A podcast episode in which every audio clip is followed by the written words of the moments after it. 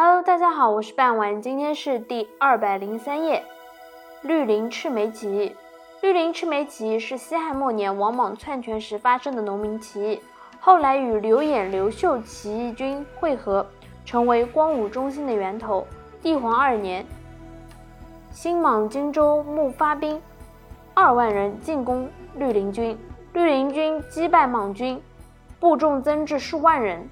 次年，绿林山一带发生了疫病，起义军分兵转移，一路由王长、陈丹率领。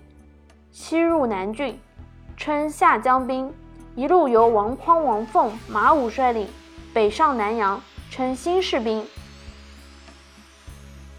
今天内容非常的短，感谢大家长期以来的收听支持，我们下期再见，拜拜。